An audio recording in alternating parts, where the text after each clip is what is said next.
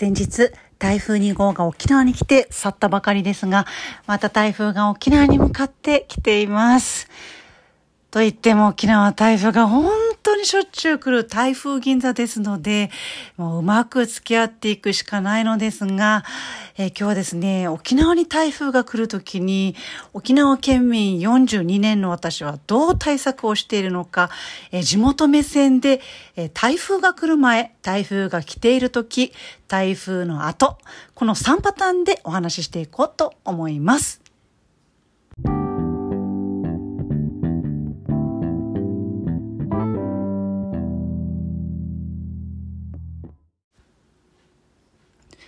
小鍋遥のゆるゆる沖縄日記。この番組は、ライター、司会、コンサル、ファイナンシャルプランナーと、パラレルワーカーの私、小鍋遥が、日々のつぶやきを中心に、沖縄ネタ、沖縄の食べ物、おすすめスポット、仕事のこと、趣味のことなど、自分の頭の中を話す番組です。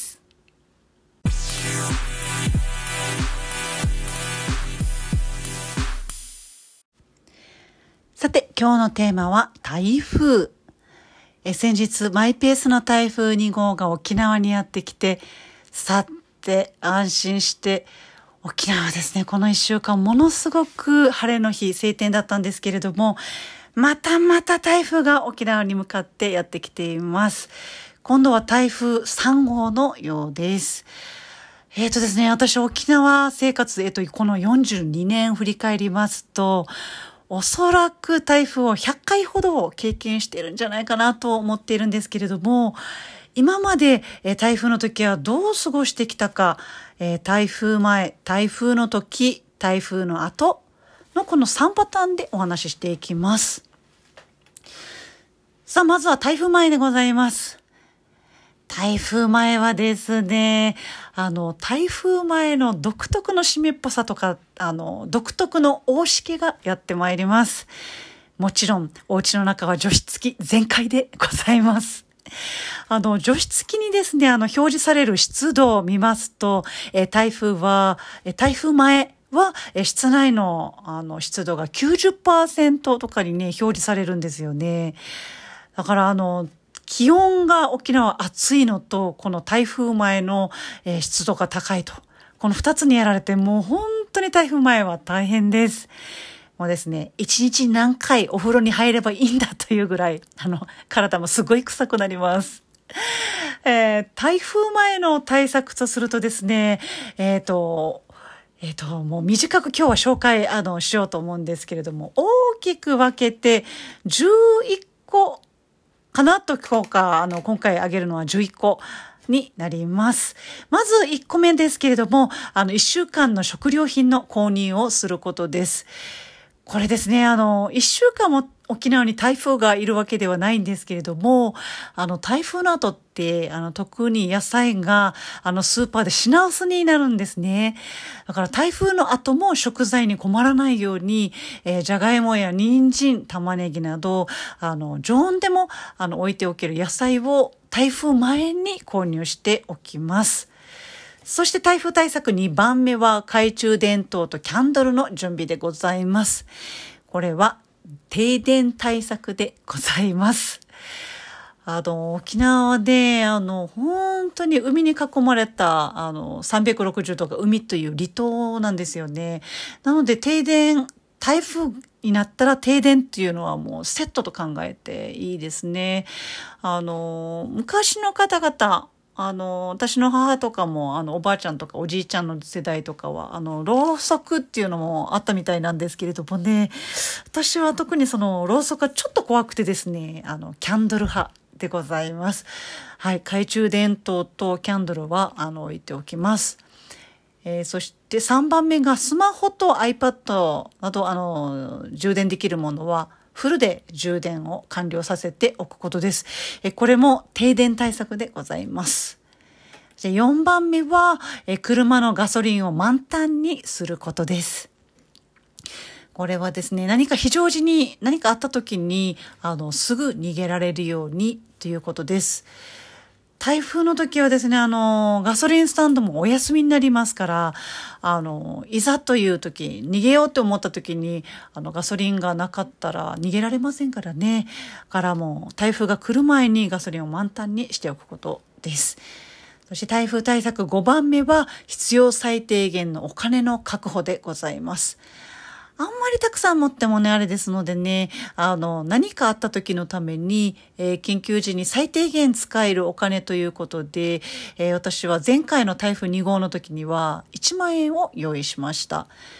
まあ、1万円あったら、あの、車が故障したとか、何かホテルに泊まらないといけなくなったとかね、あの、お家が、あの、吹き飛ばされたと言いますか、何か壊れたとか、あと、台風で、えっと、水道管っていうんでしょうかね、あと下水の、あの、管、上下水の管っていうんですかね、それが壊れ、壊れてお家で水が使えない電気が使えないっていう時にね、緊急時に車で、ま、ホテルに逃げたりとか他のとこにで何か食べ物確保したりとかまあ1日2日あれば、まあ、1万円では、ま、過ごせるかなっていうことで1万円を用意しています。そして台風対策6番目は野菜ジュースの購入でございます。なかなかね、まあ、あの、沖縄県民が、みんながみんなとか、そういうことではないんですが、私個人の、あの、台風対策なんですけれども、なかなかですね、やっぱり台風の時って、あの、レトルト食品とか、あの、ラーメンとか、パスタとか、あの、そうめんとか、そういったものを中心に食べるんですけれども、あの、それって栄養が取れないんですよね。なので、あの、野菜ジュースの購入を私は、えー、1本、あの、用意しました。そして7番目は、えー、断水した時のためにお風呂に入っていくことです。えー、これはですね、私もあの小さい時からあの親の方にね、あの両親の方に言われてやっている習慣なんですけれどもね、やっぱり今はそんなに沖縄はどんどん台風が来た時にあの断水っていうことは本当にほとんどなくなりましたけれどもね。やっぱり小さい時本当に小学校ぐらいの時ですかね。台風の時に停電も断水もしたっていうような記憶がうっすらあったようななかったようなっていうやっぱり覚えてます。やっぱりね、あの、先ほども、あの、紹介したんですけれどもね、停電だけじゃなくて、水道管などが破裂したりとか、壊れたりとか、吹っ飛んだりとか、やっぱりあの、気象天気って人間ではないあの人間以外のあのものがやってきますからね予想ができないことっていうのはあると思うんですよね。だからそういったあの断水した時のことも考えてあのお風呂に入っていくこともしました。え台風対策8番目は飲み水と料理に使うペットボトルの水を確保することです。えー、これはですね、あの、最低限の、あの、量を買いました。えー、私は、えっと2、2リットルでしょうかね。これ1本だけ今回は買いましたけれども、まあ、あの、今そんなに、あの、台風が来ても断水ってことはそんなにないんですけれどもね、万が一断水した時のために、まあ一日ぐらいはあの飲み水、まあ、料理といってもあのレトルトカレーとかねこういったパスタとかあそういったものを茹でたりとかするぐらいのあの水飲み物の水っていうことでまああのペットボトルあれば大丈夫かなということです。台風対策9番目はえ口寂しい時のお菓子 でございます。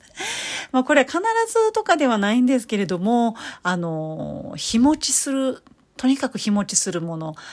あの、沖縄はですね、もう今の時期、もうクーラーが必須で、あの、日中だけじゃなくって、あの、朝とか夜とかも、もうとにかくもうクーラーを、あの、28度とかつけてないと暑いんですね。あの、扇風機だけでもものすごくもう熱中症になるんじゃないかっていうぐらい、本当暑いですので、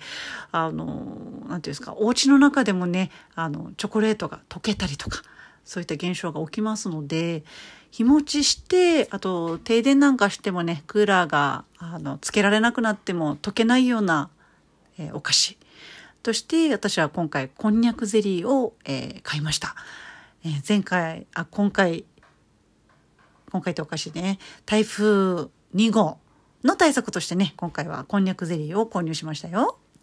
そして台風対策10番目が、えー、停電の時でも食べられる非常食をひたすらストック買いすることです。えーとですね、沖縄全般で言えば、えー、沖縄版お好み焼きと言われている平屋アチというものが沖縄ではよく食べられます。まあ、あの、小麦粉に、あの、ニラ入れて、ちょっとしただし入れたり、塩入れたり、まあ、お好きな方はお水をね、そこに入れたりとかする、あの、簡単に食べれる非常食ですけれどもね。それが、あの、沖縄では台風の時によく食べられます。と沖縄で台風でよく食べられる時の非常食としてはあのそうめんが食べられます。えっ、ー、とそうめんって言ってもその県外でよく見るあのスープおつゆで食べる食べるスーそうめんではなくてですね、えっと、そうめんチャンプルーの方のそうめんでございますね。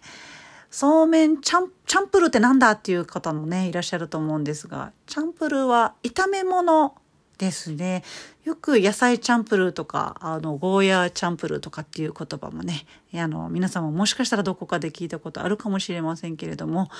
炒め物、野菜たくさん入れたりとかね、そういったものですけれども、そうめんを茹でて、そこに、あの、ニラを最低限入れてね、あの、それで、あの、そうめんチャンプルーとして、台風の時に沖縄ではよく食べられます。私も結婚前はですね、あの、実家で毎回この平屋チーとそうめんチャンプルっていうのを毎回食べてたんですけれどもね、あの、この平屋チーとかそうめんっていうのものはですね、あの、停電になった時でも、あの、ガスコンロとかカセットコンロであの調理したりとか簡単に食べられて、あと、お好み焼き、この平屋地の粉にしても、あの、そうめんチャンプルのそうめんのこの麺にしても、日持ちするんですよね。乾麺なんでね。ということで、あの、平屋地とそうめん、本当によく食べられます。ただ、あの、最近はですね、平屋地とそうめんというよりも、私は最近パスタとか、えー、レトルトカレーとか、まあ、今回はそうめんは買いましたけど、平屋地のあの粉は買いませんでした。なかなかですね、あの、平屋地を食べる習慣があんまりなくなってですね、あの、ちょっと粉を、食べなくなったら粉をね、腐らせちゃったりとかね、あの、2回3回しちゃったので、もうちょっとこの反省から、えっ、ー、と、今はヒラヤーチーの粉っていうのは今買わないでいるんですけれども、まあ、そうめんは今回買いましたね。あとはパスタ、レトルトカレー、高野豆腐、卵1パック、キャンベルスープ、沖縄であのキャンベルスープっていうねスープがすごくあの売れてるんですけれどもアメリカから来たあの戦前戦後あたりであの米軍から持た出されたあの食品のあの缶詰っていうんでしょうかね。その中の一つだとた確かそうだったんですよね。キャンベルスープっていうのがね沖縄であるんですがそれも今回買いました。あとはシーチキン海苔、えー、カットトマトなどを私は購入しました。これね、全部、あの、やはり共通しますのが、あの、日持ちする食材っていうことと、やっぱり停電してもこんなに熱い高温の、あの、多湿の、あの、沖縄でも、あのチョコレートのように溶けずに済むあの食材ということですね。あの電気がなくてもあの冷蔵庫に入れなくても大丈夫っていうような、うん、こういったものを私は購入しました。本当にあの、沖縄はですね、あの、360度、あの、周り、海に囲まれた離島ですので、あの、台風が来たらいきなり停電っていうこともね、本当によくあります。から、あの、この、先ほどね、あの、紹介しました、沖縄版お好み焼きのような平屋チとか、やっぱそうめんなどがね、よく台風の時食べられるっていうのと、台風の前はスーパーにこれらの食材がよく、やっぱり買われてますのでね、あの、スーパーの棚が、これらはやっぱり空になるっていうことも、私はよく見ています。でね、平屋地っていうのは本当にあの小麦粉にね、水とニラを混ぜて、お好きな方は塩とかね、だしとか混ぜたりとか、それですぐ焼いて食べられるっていうとっても簡単なあの料理ですのでね、あの、沖縄が好きとかね、沖縄の人が食べてるあの簡単な料理食べてみたいなっていう方はですね、あの通販などでもあの、平屋地の粉っていうのはおそらくあの売ってると思いますのでね。でももし平屋地の粉っていうのが近くに売ってないっていう場合は、あの小麦粉でもね、あの代用できますから、小麦粉に水とあのニラ混ぜて焼いて食べるっていうことね、あのぜひ体験してほしいなと思います。小麦粉にね、あの卵を入れる方もいらっしゃいますね。またあと塩とかだしっていうのはお好みであの入れるといいかなと思います。うん、最近ではねあの先ほども紹介しましたけど平屋地の粉っていうものもね最近は売られてるようになってますのでねそういったものを通販とか、あのー、私がよく使ってるねアマゾンさんとかそういったところでねあの県外の方はあの購入して沖縄の食べ物ということでねあの作ってみて食べてみてはいかがでしょうか。さあ、台風対策、え最後、11番目としますと、え台風対策、洗濯をすることでしょうかね。特に台風とかっていうよりも、やっぱりあの、沖縄ですね、台風が来て、台風が去っても、去った台風がまた沖縄にリターンするっていうね、戻ってくるっていう台風が、やっぱり過去にあったんですよね。なので、3日4日台風で、あの、家に缶詰っていうことも、あの、あります。うん、あるんですよ。停電が4日間続くっていう地域もね、あったりとかしますのでね。から、あの、洗濯をすることでしょうかね。あの、私の方は最低限、あの、洗濯かごに入れている洋服を、あの、それだけでもね、あの、全部、あの、台風前に洗っちゃいます。やっぱりね洗濯かごに入れている洋服を3日間放置しますと台風の最中ですね3日間あのそのまましてますとやっぱり臭くなりますからねあの台風前にあの最低限洗濯かごに入れてる洗濯物は洗濯します。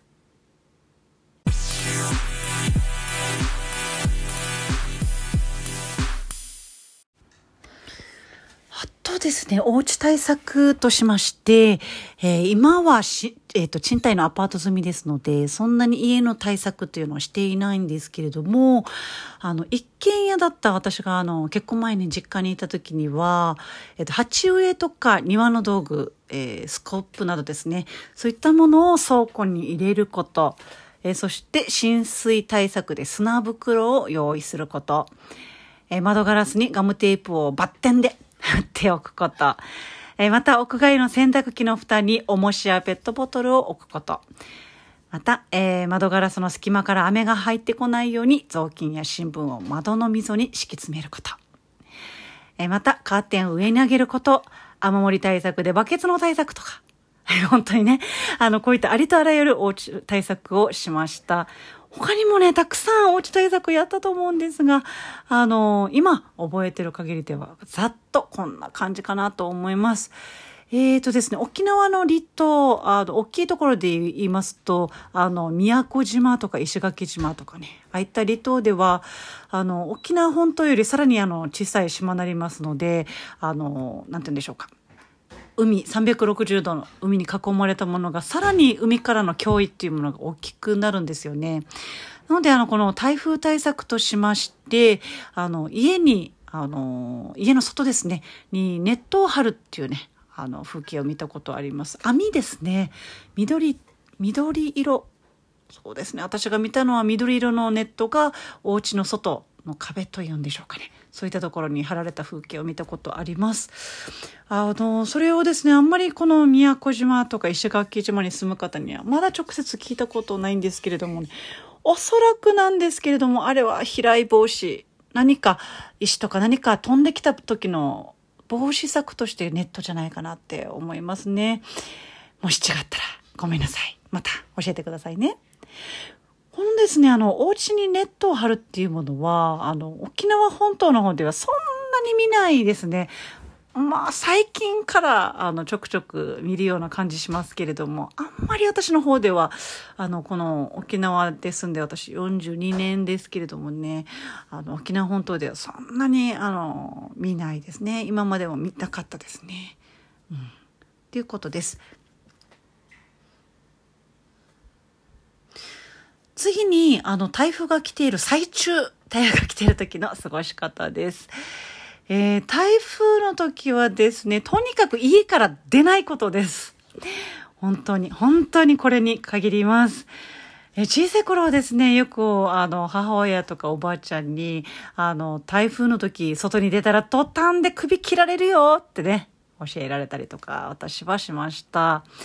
あの、昔の沖縄っていうのはですね、納屋とか、あの、倉庫っていうのにトタン屋根っていうこともやっぱりあったんですよね。だから実際に、あの、台風でトタン屋根が吹っ飛んで人が亡くなったりとか、あの、怪我をしたりとか、実際にあったんじゃないかなと思います。また、あの、台風の時は海に近づくなと言われています。これはですね、別に沖縄に限ったことではなくって、えー、その、海に近い都道府県でしたら、あの、こういったことを、あの、言われてるんじゃないかなと思いますけれどもね、あの、沖縄では本当に当たり前のことで、今でもそうです。だから、あの、沖縄の方ではですね、あの、海の方に家を建てる人は、あの、海が好きな移住者とか、あの、海が、海を売りとしているそのリゾートホテルとかね、観光ホテルとか、そういった方って言われています。うん、沖縄で家づくりする時は海の近く、川の近くにはあの建てないっていうことはね、あの言われています。とはですね、台風中と台風が来てる時のこととして、あの観光客に、本当多いのが台風でも観光ができると思っていることなんですよね。まあ、一応私もですね、数年前に、あの、ちょうど、あと福岡の旅行中に台風直撃したっていうのをしたんですよね。ちょうど旅行中、えー、福岡に滞在中でした。から、びっくりしたのがですね、台風が来ても駅駅ビルなどに逃げ込んだら、あの、日中はずっと飲食店とか居酒屋さんとかカフェさんとかね、デパートが開いてて、あの、私もまあ沖縄とまた違った台風っていうの過ごし方っていうことにちょっとあの経験してみようっていうことで、私も優雅にね、カフェに行ったりとか、あの、駅ビルのスーパーなどにね、行ったりしましたけれどもね、まあ、都会に住んでる方はもしかしたらその感覚で、あの、沖縄の台風を知らなくて、あの、初めて台風、沖縄で体験しましたら、その感覚で沖縄の台風っていうのは過ごすかもしれないんですけれどもね、あの、沖縄台風が来たら飲食店も閉まります。あの、私が今回の台風2号で見たのは、あの、牛丼のね、あのチェーン店の吉野家さんも閉まっているのを見ました。なのでね、あの、沖縄はその、ユニオンさんっていう、もう沖縄独特のスーパーがあるんですけれどもね、もうユニオンが閉まる時には沖縄の台風がもうよほどひどい時っていうね、なんか沖縄基準みたいなところがあるんですけれどもね、まあ沖縄でこのスーパーが閉まる時は最後はユニオンに飛び込めっていうことがあるんじゃないかなと思いますね。だ沖縄でね、もしあの台風にあの遭遇したっていう方は、あのユニオンに、ユニオンっていうね、台風、えー、ユニオンっていうスーパーの方にね、行ってみてください。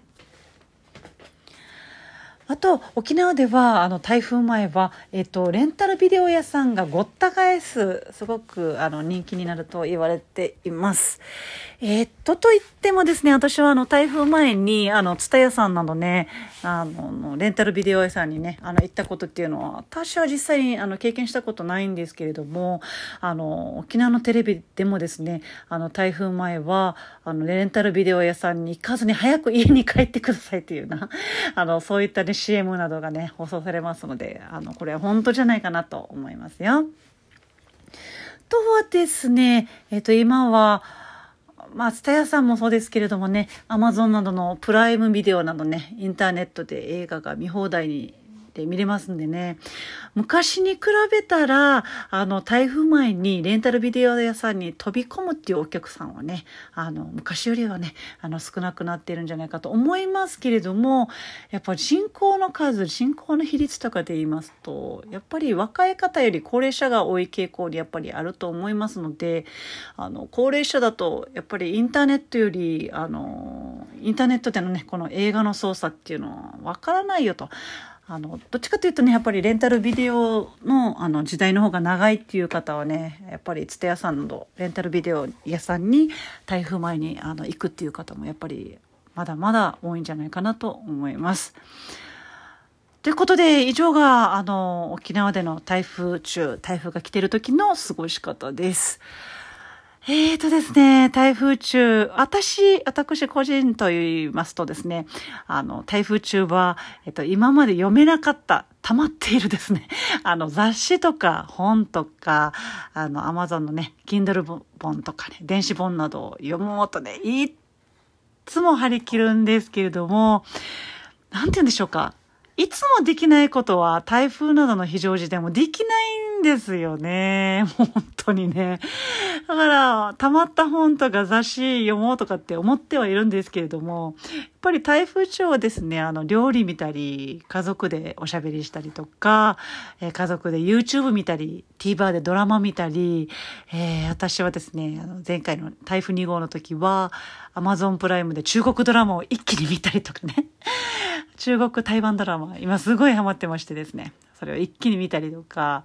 いつもの日常の過ごし方で、あっという間に、あの、前回のね、台風2号終わってしまいました。これはね、今に限らずですね、やっぱり今までの、やっぱり、あの、42年間沖縄住んでますけど、今までのことも考えても、少なくても20代からの今までのこと考えたとしても、今までもやっぱり溜まった本とか雑誌とか読もうと思っても、なかなかできないんですよね。でも、また、きっと台風3号次の時にはまた同じ挑戦を してるんじゃないかなと思いますね。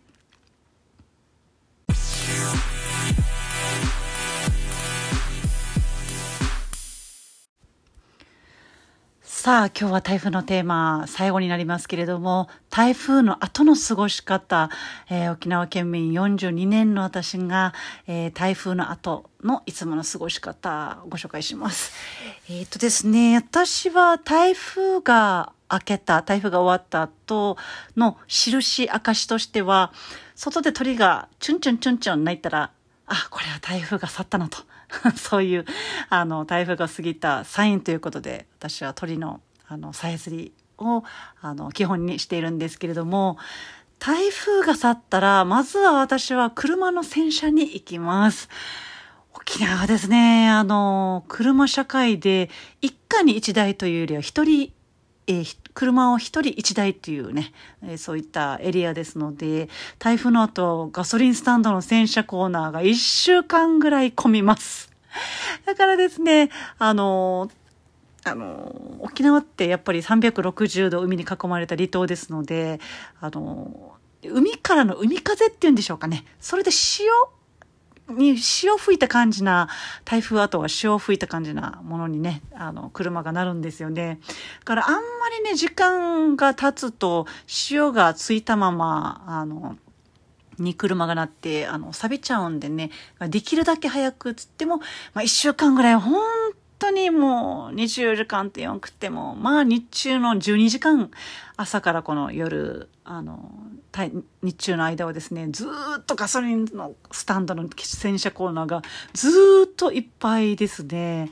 あの、今日収録しているのも台風が明けて、まあ、ほぼね、一週間近く、もそろそろ経つところですけれども、それでも今でもまだ、あの、ガソリンスタンドが、の洗車、洗車コーナーがですね、今日見ても、あの、いっぱいでしたからね、本当に。あ車の洗車にもうすぐは行きます。あとは台風後とすると、あの中に入れていた外の道具を、ベランダなどの道具をね、元に戻すことです。あとは食料の確保でしょうかね。あの、特に野菜っていうのはもう台風後スーパーからすぐ売り切れになりますから、そういうのもやっぱりあの台風の前にあの野菜を一気に何かあの収穫したりとかそういったものがあってですね台風後の方が、あの、野菜の方が特に品薄になりますのでね、あの、台風が明けましたら私はもうすぐ、あの、食料の確保、特に野菜を購入しに行きます。あとはもう個人的な部分ですけれどもね、えー、台風で延期になった仕事のスケジュール調整で3日間ぐらいかかります。今回もかかりましたね。ほんと大変でした。もうこれはもうね、お互い様と言いますか、台風で延期ということでね、あの、お互い、お互いがお互い責めることもなく、もうしょうがないねっっていうことでね、お互いスケジュールを譲り合ったりとか、ね、あの、やったりとかしてます。あとはですね、えっと、台風後の過ごし方とすると、えー、実家の、結婚前に実家の一戸建てに住んでいた時は、えー、台風の後は玄関の掃除したりとか、え、ー、と、窓を水洗いしたりとか、やっぱ水、あの、沖縄は潮風があのものすごく吹いてきますので、水洗いしないと窓もやっぱり錆びてくるんですよね。うん、だから水洗いしたりとか、あの、付近、あ雑巾で、えー、窓を拭くとか、そんなレベルじゃないんですよね。からもう窓をもうガシャガシャと、バシャバシャと水洗いしたりとか、あと窓ガラスに詰めていた新聞とか雑巾を取って洗ったりとか。うん、一戸建ての皆さんに関しますと、台風の後にやることはものすごいたくさんあると思います。だからあげるとキリがないですよね。さあ、以上今日は、え台風3号が沖縄に来そう。ねえ、うんと、この前台風の2号がもう去ったばかりですからね、もう来るのっていうね、あの、なんか、去年、一昨年でしたかね、週末に限って台風が毎週のように来てたっていう時もありましたのでね、今回、あ今回は、えっと、週明けですかね、ぐらいにちょっと狙われてるんじゃないかっていう感じがしますのでね、うん、今からまた台風対策をちょっとゆっくりゆっくりですけれどもね、していきたいなと思います。ということで今日は台風3号が沖縄に来そうということで、台風対策や台風中、台風後の過ごし方と3つのパターンで台風の話をお届けしました。